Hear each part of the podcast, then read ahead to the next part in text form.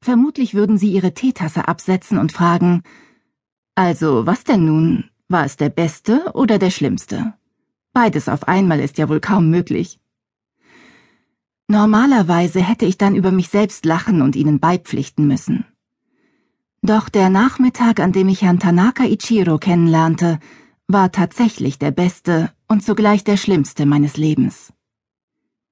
Er wirkte so faszinierend auf mich, und sogar der Fischgeruch an seinen Händen kam mir wie Parfum vor. Hätte ich ihn nicht kennengelernt, wäre ich bestimmt keine Geisha geworden. Es war mir nicht von Geburt bestimmt, Geisha in Kyoto zu werden, nicht einmal geboren bin ich in Kyoto. Ich bin die Tochter eines Fischers aus einem Dorf namens Yoroido am japanischen Meer.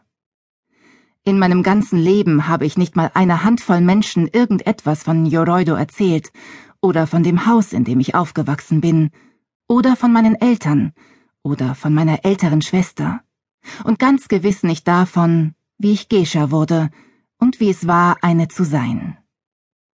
Die meisten Leute würden die Vorstellung vorziehen, dass meine Mutter und meine Großmutter Geschas gewesen wären, dass ich mit dem Tanztraining begann, als ich kaum abgestillt worden war und so weiter. Vor vielen Jahren schenkte ich einmal einem Mann Sake ein, als dieser ganz nebenbei erwähnte, er sei erst in der vorangegangenen Woche in Yoroido gewesen.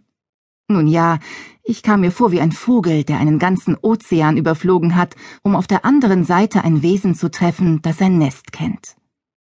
Ich war so erschrocken, dass ich unwillkürlich sagte, Yoroido?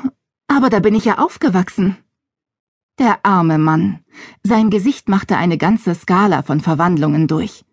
Er gab sich die größte Mühe zu lächeln, doch es gelang ihm nicht besonders gut, weil er den Schock nicht aus seiner Miene verbannen konnte. Jo, Reudo, fragte er. Das kann doch nicht dein Ernst sein. Ich hatte mir schon lange ein stereotypes Lächeln angewöhnt, das ich als mein Nor-Lächeln bezeichne, weil es einer Normmaske ähnelt, deren Gesichtszüge zu Eis erstarrt sind. Der Vorteil dieses Lächelns ist, dass die Männer hineinlesen können, was sie wollen. Sie können sich sicher vorstellen, welch gute Dienste es mir schon geleistet hat.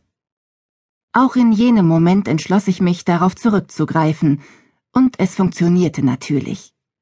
Er stieß den Atem aus, kippte die Tasse Sake, die ich ihm eingeschenkt hatte, und brach in ein enormes Gelächter aus, das wohl, wie ich meinte, seiner Erleichterung entsprang. Allein schon die Vorstellung, keuchte er in einem weiteren Lachanfall.